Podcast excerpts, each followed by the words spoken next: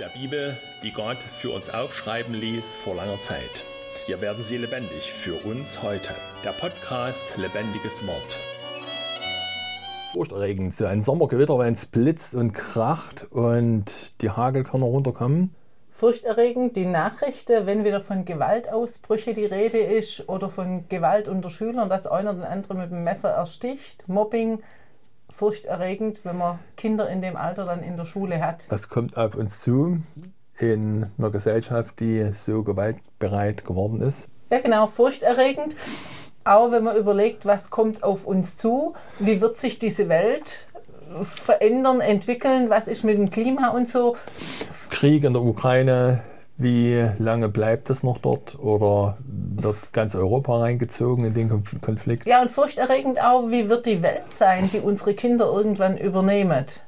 Fürchte dich nicht, sagt Jesus an verschiedenen Stellen.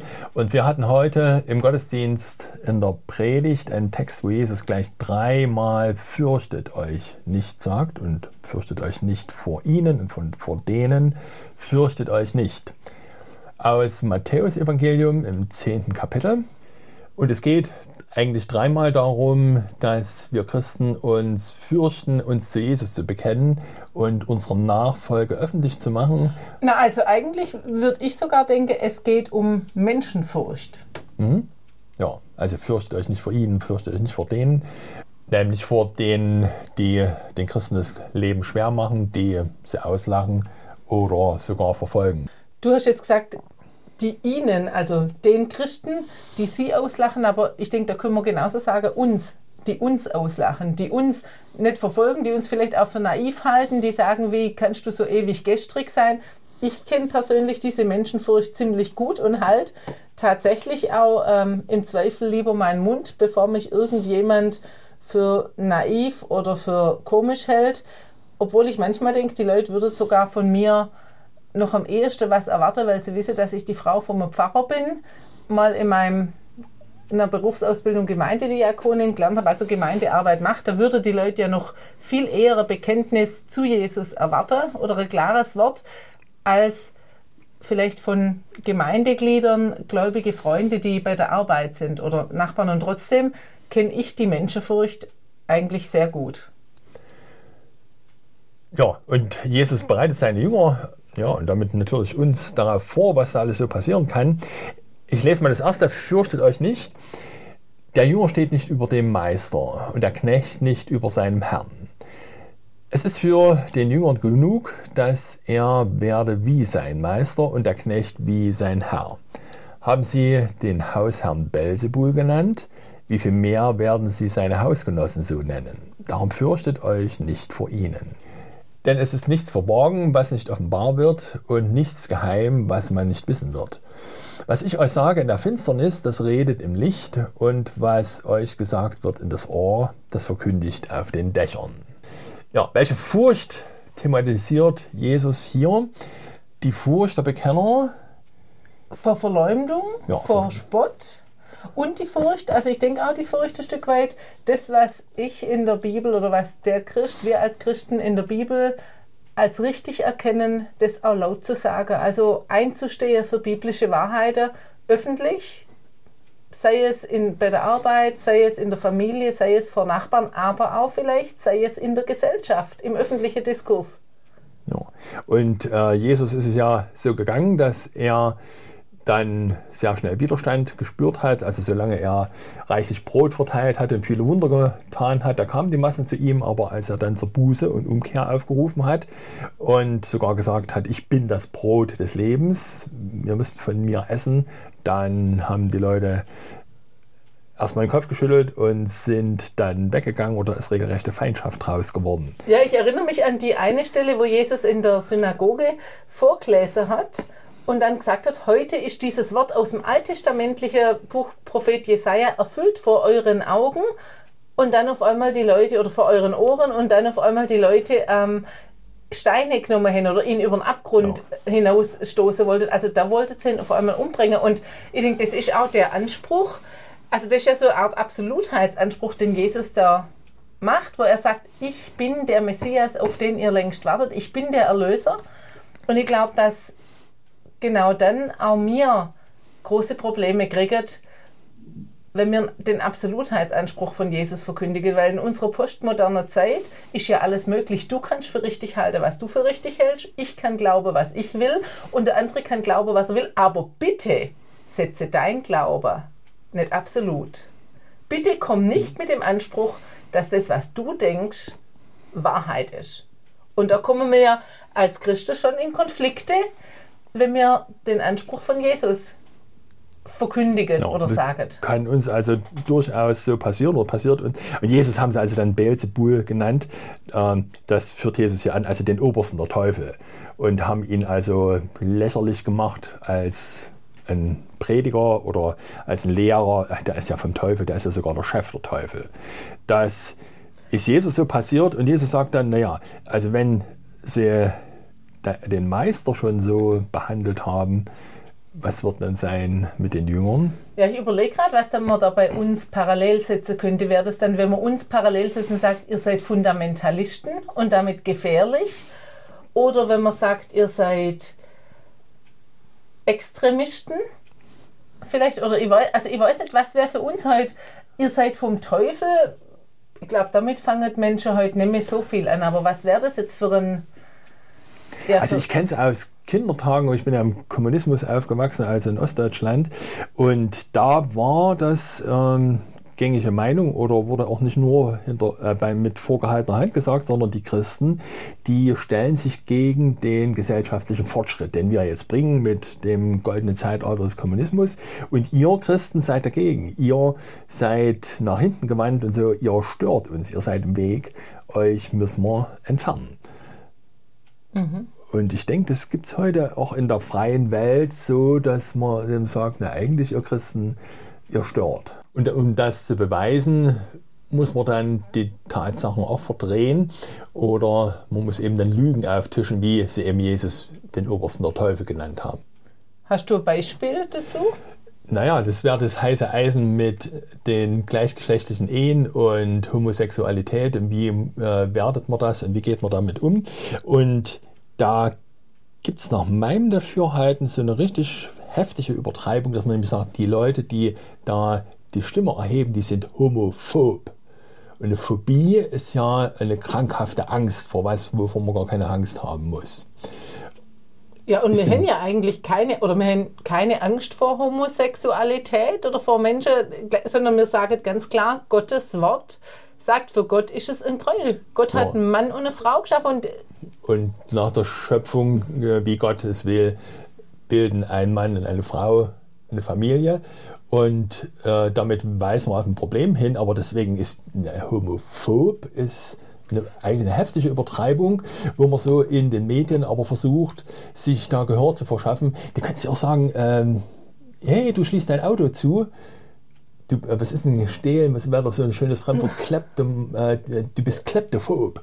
Ja. Du fürchtest dich krankhaft davor, dass jemand in dein Auto äh, Naja, und, und ich finde bei diesem Phob, also Homophob, äh, da, da steckt dann auch gleich drin, du bist jemand, der unter Umständen aus seiner Angst raus zu einer übersteigerten Reaktion mhm. neigt, der gewaltbereit ist und der dazu tendiert ähm, oder der der potenzielles Gefahr, also der Gefahrenpotenzial darstellt. Und da, da, kommt für mich dann auch der Punkt, eben, dass man Christen dann als Fundament, also Christen als Fundamentalisten bezeichnet.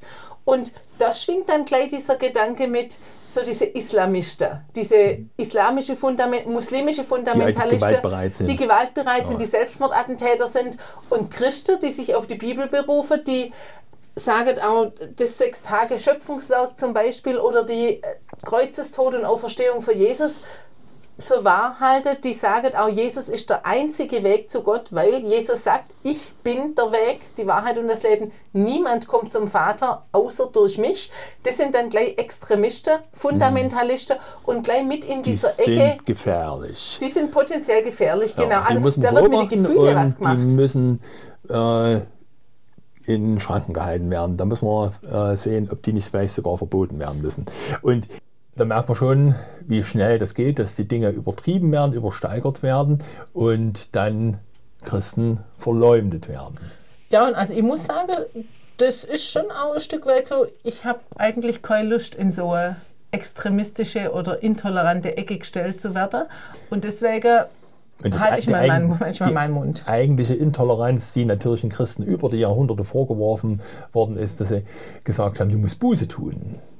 Gott ist so, wie du es tust, nicht, wie du lebst, nicht mit dir zufrieden. Und das ist natürlich auch was, was heute eigentlich überhaupt nicht geht. Und ich denke, da kommen wir auch zu dem, was du vorher noch vorgelesen hast im Text. Da sagt Jesus ja, es ist nichts verborgen, was nicht offenbar wird.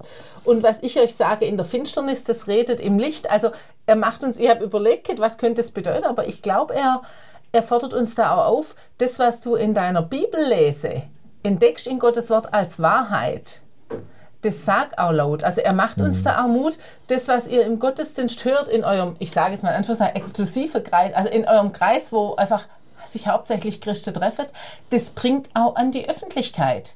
Das, was ihr an Erkenntnisse habt aus christlicher Literatur und, und vor allem eben aus der Bibel, das sagt laut und deutlich. Es muss raus, weil sonst wissen es die anderen ja gar Das nicht. ist ja äh, die Lösung, die Jesus ja anbietet. Also erstmal der Zuspruch, fürchtet euch nicht vor ihnen und dann, es ist nichts verborgen, was nicht offenbar wird. Also diese Verdrehung, diese Übersteigerung, diese falschen Vorwürfe gegenüber Christen, das wird offenbar werden. Und das wird natürlich, je schneller, äh, je mehr offenbar, je mehr von Dächern geredet wird, von dem, was eigentlich die Botschaft der Bibel ist, dass es eben keine Botschaft ist, die Angst einjagen soll, sondern eine Botschaft, die befreit. Fürchtet ich- euch nicht.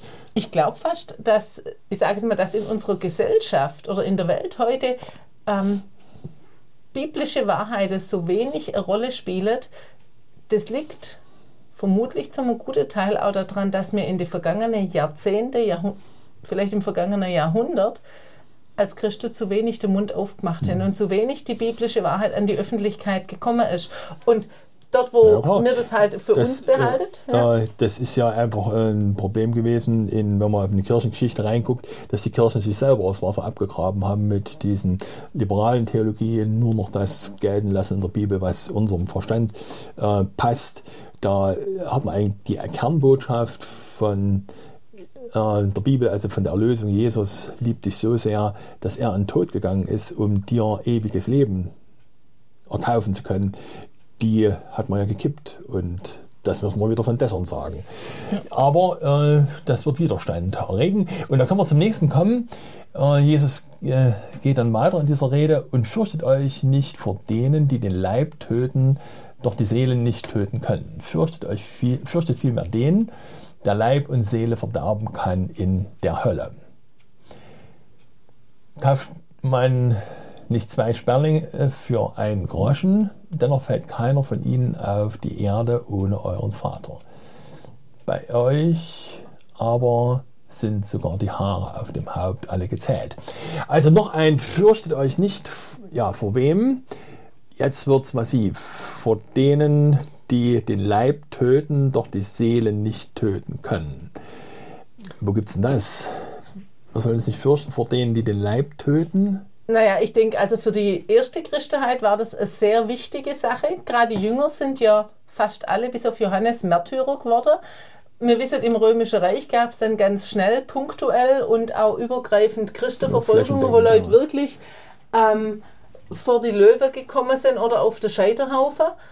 Aber das ist auch gar nicht so weit weg. Man, wir müssen ja nur gucken, wie sieht es aus in islamischen Ländern? Wie sieht es aus, wenn ein Moslem zum Glauben an Jesus kommt? Dann ist sein Leben kein Pfifferling mehr wert. Wie sieht es aus in Indien, wo Kirche schon gebrannt haben? Wie geht es den Christen in Afrika, wo Boko Haram oder was weiß ich, Also welche rings in der Gruppierungen... Welt gibt es da viele Ja. Berichte, wie Christen also auch an Leib und Leben bedroht werden. Und Jesus sagt, fürchtet euch nicht. Und er hat eine Begründung. Und wir leben Gott sei Dank in dieser freien Welt, wo man fast noch alles sagen kann und uns- unseren Glauben leben kann und da keine Einschränkungen haben. Aber äh, Jesus macht ja eine Erklärung, warum auch die, die jetzt von Leib und Leben bedroht sind durch ihr Bekenntnis zu Jesus, warum die sich nicht fürchten sollen. Denn sie sollen sich nicht fürchten vor denen, die den Leib töten und die Seele nicht töten können. Also was ist gemeint? Alle Verfolgung äußerlich, also ob jetzt ähm. Ich, ich würde auch Mobbing werden. nehmen, ehrlich gesagt. Ja, also nicht nur, es ist ja nicht nur so, dass jemand, dass wir jetzt um, um unser Leib fürchten müssen, aber es geht auch um Mobbing. Aber, aber Jesus sagt dann, die die Seele nicht töten können. Also das eine ist was Äußerliches, aber mein eigentlicher Kern, das, was von Gott kommt und zu Gott geht, das kann niemand töten. Also das ist schon äh, harter Tobak, der aber eben gerade für die Christen in den Verfolgungszeiten wichtig war. Die Schergen und Häscher von, was weiß ich, Kaiser Nero oder wie sie alle hießen, die also dann Christen verfolgt haben und eben in die Löwen, äh, also in die äh, Arenen gebracht haben und so weiter, die konnten nur an den Leib ran. An den Körper konnten sie Der ran. sowieso sterblich ist Ja. und sowieso hinfällig ist. aber an die Seele konnten sie nicht ran. Und das ist also der Trost, da müssen wir also ganz schön schlucken und in unserer äh, sicheren und behaglichen Welt, ja, dann äh, gibst du halt deinen Körper auf und deine Seele ist frei. Ähm, das muss man schon erstmal auch noch denken können und äh, dann auch den Mut haben, sich trotzdem noch äh, zu Jesus zu bekennen. Aber der Gedanke ist grundsätzlich mal ganz wichtig. Nicht nur, wenn dein Bekenntnis zu Jesus mit dem Tod bedroht wird, sondern Jesus macht es ja dann noch ein bisschen allgemeiner. Ähm, wie ist denn diese Balance zwischen der Sorge für den Körper, also dass du deine Toastbrote früh kriegst und deinen Schnitzel mittags oder wann das ist, ähm, einerseits diese Sorge für die schönen Klamotten, die wir anziehen, und andererseits die Sorge für die Seele. Wie ist die Balance? Also wie viel Körperpflege betreibe ich und wie viel Seelepflege? Ja. Wie viele Stunden verbringe ich vielleicht im Fitnessstudio und vor dem Spiegel und um was für meinen Körper zu tun oder im Wald beim Walking? Oder wie viele Stunden schufte ich, damit ich noch mehr verdienen kann und damit ich äh, eben dann wirklich diese zweimal Flug in Urlaub nach Mallorca oder auf den Malediven im Jahr schaffe? Ja, macht vielleicht doch nicht jeder, aber Ja, und wie viel, wie viel oder wie wenig Zeit verbringe ich, äh, um mich um meine Seele zu kümmern, um Bibel zu lesen, um meiner Seele Gutes zu tun? hey Leute, da gibt es einen, der Leib und Seele verdirbt in der Hölle. Wer ist denn das? Zum ersten Mal ein Teufel, aber es ist Gott, der Leib und Seele in der Hölle verdirbt, nämlich alle, die schuldig geworden sind, alle, die Gottes Gebote übertreten haben, werden in der Hölle verdorben. Ja, ich finde, da wird einem die Heiligkeit Gottes bewusst. Und, und ich glaube, auch als Christ, man vergisst es ganz schnell mal, dass Gott ein heiliger Gott ist und dass er eben Menschen dem ewigen Gericht überantwortet. Und die andere Botschaft gehört natürlich dazu, dass Gott uns befreit hat aus dem Gericht und aus dieser Verdammnis. Wir brauchen Gott nicht zu fürchten, der in Leib und Seele in der Hölle verderben kann, weil Jesus uns erlöst hat, weil er uns unsere Sünden vergibt und weil er uns freigemacht hat. Und trotzdem, trotzdem bringt es eine Gewichtung. Also für mich innerlich bringt es eine Gewichtung. Einerseits ist da meine Menschenfurcht, die mich den Mund halten lässt. Und auf der anderen Seite ist da die Gottesfurcht, nämlich dieser A, dieser heilige Gott, aber B natürlich auch dieser liebende Vater, der mich durch Jesus erlöst hat und der mir um Jesu Wille meine Sünde vergibt und der mich im Gericht freispricht um Jesu Wille. Und wenn ich das jetzt auf die Waage stelle, sagt Jesus, fürchtet euch nicht vor den Menschen, habt keine Menschenfurcht. Aber guck mal, wer dieser Gott ist. Also da sollte die Gottesfurcht, auch die Ehrfurcht vor meinem liebenden Vater um Jesu Wille, sollte die Menschenfurcht überwiegen. Und er, Jesus sagt ja noch ein zweiter oder noch ein dritter Grund eigentlich, wo er sagt, kein Spatz fällt auf die Erde ohne euren Vater, sogar eure Haare auf dem Haupt hat, hat Gott gezählt. Also Jesus sagt uns das zu und erinnert uns dran, für den Körper sorgt Gott. Und wenn es so extrem zugegangen ist, dass Menschen also als Märtyrer sterben mussten, dann ist Gott da ganz besonders da gewesen und hat sie heimgeholt in die ewige Heimat. Und man sagte dann auch, dass der, äh, dieses Blut der Märtyrer der Same der Kirche gewesen ist, dass gerade dadurch dann so viele nach Jesus gefragt haben. Ja, da fällt mir der Bischof Polycarp von Smyrna ein. Ich glaube, der war 84 oder noch älter als und wurde gewarnt eigentlich vor der Verfolgung und sagt dann, als sie ihn abgeholt haben, ich habe 84 Jahre meinem Herrn gedient oder mein Herr hat 84 Jahre sich um mich kümmert irgendwie und jetzt sollte ich ihm absagen Und dann ist er auf den Scheiterhaufen gegangen in diesem Bewusstsein, dass Gott 84 Jahre für ihn da war und ihn durchgetragen hat. Und dass er zu diesem Gott auch stehen wird und dass dieser Gott ihn auch ans Ziel bringen wird. Hm. Also wir können uns das gar nicht vorstellen, welche Kräfte die dann auch bekommen haben, das, um das alles auszuhalten. Aber für uns ist, denke ich, der Hinweis eben auch wichtig hier, Gott sorgt für deinen Körper sowieso. Und er weiß, was er dir zumuten kann.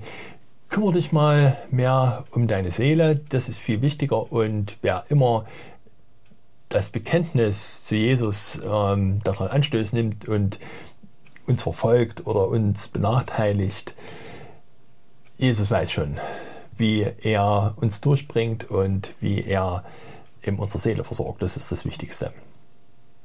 Und deswegen sagt er ja auch, darum fürchtet euch nicht, ihr seid viel kostbarer. Ihr seid für Gott kostbar, viel kostbarer als, als viele Sperlinge. Sperlinge ja. Und also wir sind für Gott kostbar. Es, er sieht es auch. Und dann kommt ein drittes, fürchtet euch nicht. Und dann ähm, nochmal eine Ermahnung für sich zu Jesus zu bekennen. Wer nicht mich bekennt vor den Menschen, zu dem will ich mich auch bekennen vor meinem himmlischen Vater. Und dann umgekehrt, wer mich aber verleugnet vor den Menschen, den will ich auch verleugnen vor meinem himmlischen Vater. Wo passiert das heute, dass wir Jesus vor den Menschen bekennen oder in der Gefahr sind, ihn zu verleugnen? Na, also ganz konkret denke ich schon eben, es geht um den Namen Jesus. Also von, von Gott kann man reden. Religiös sind viele Menschen. Spirituell sagt man ja heutzutage. Ob man jetzt Bäume umarmt oder der Mutter Erde irgendwelche Opfer bringt oder meditiert oder irgendwelche religiöse Übungen macht. Ich glaube, da können ganz viele Menschen mit. Und ob man jetzt an irgendeinen Gott oder ein höheres Wesen glaubt, aber Jesus zu bekennen, heißt für mich zu sagen, A, die Menschen sind Sünder. Du bist Sünder, ich bin Sünder. B, da gibt es aber ein Mittel gegen die Sünde und es ist Jesus, nämlich der menschgewordene Gott, der am Kreuz gestorben ist. Und da fängt es dann an, wo die Leute sagen, ah, stopp, halt, da hört es auf mit ein bisschen so, religiös. So ein grausamer Gott, der blutige Opfer fordert, das will ich auch nicht. Den, den Gott will ich nicht und diesen Jesus will ich nicht. Und wenn ich dann noch zuspitze oder wenn man dann noch zuspitzt und sagt, und die, der Glaube an Jesus, oder dieser Jesus ist der einzige Weg, der dich mit Gott versöhnt, der wieder Friede herstellt zwischen dir Mensch und Gott.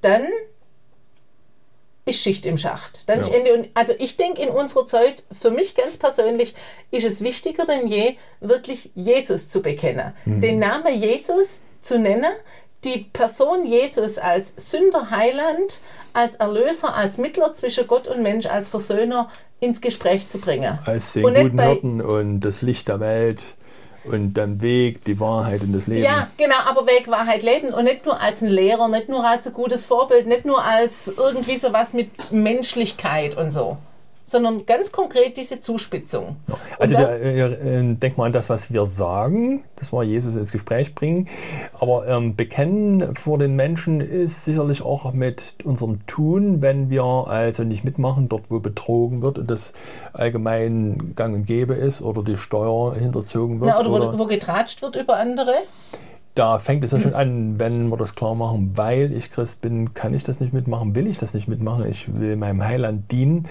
Dann, ähm Vielleicht auch Stichwort verleugnen vor den Menschen. Das fängt ja auch ganz einfach an bei dem Schüler, der in der Mensa am Mittag sitzt und seinen Kopf neigt oder die Hände faltet zum kurzen Tischgebet, wie es vielleicht von zu Hause gewohnt ist. Gott Danke zu sagen oder so.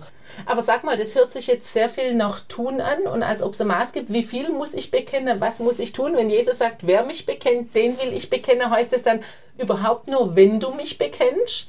Dann will ich dich bekennen. Also hängt es davon von mir ab, ob Jesus sich zu mir bekennt vor Gott? Das äh, liest sich eigentlich so. Nur wenn ich genügendem Maß mich zu Jesus bekenne hier in diesem Leben, wird er sich dann im jüngsten Gericht auch zu mir bekennen.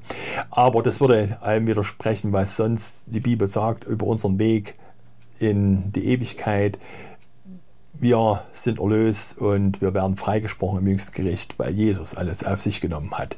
Und durch den Glauben sind wir erlöst und frei. Und aus dem Glauben fließt eben dann auch das Bekenntnis, dieser, diese Fähigkeit und auch die Freude daran, äh, Jesus ins Gespräch zu bringen, als Christ zu leben. Und dann äh, fügt Jesus also diesen Trost hinzu, zu dem vielen fürchtet euch nicht. Im Himmel im jüngsten Gericht werde ich mich zu dir bekennen. Dann werde ich vor meinem himmlischen Vater vor dich stehen und sagen, was, ein Sünder? Nein, kein Sünder mehr. Ich habe alles schon gebüßt.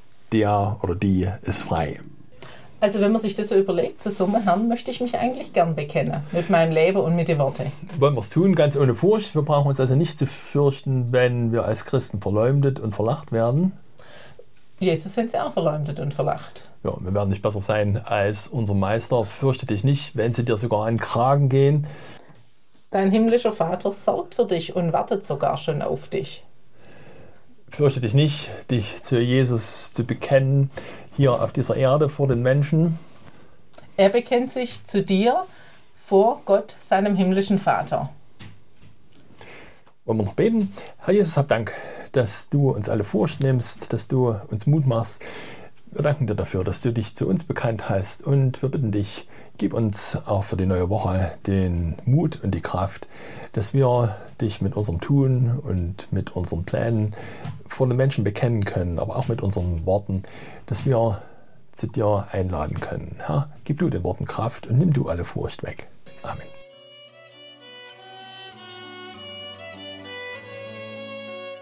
Lebendiges Wort, ein Angebot der Lutherischen Freikirche im Alpenraum.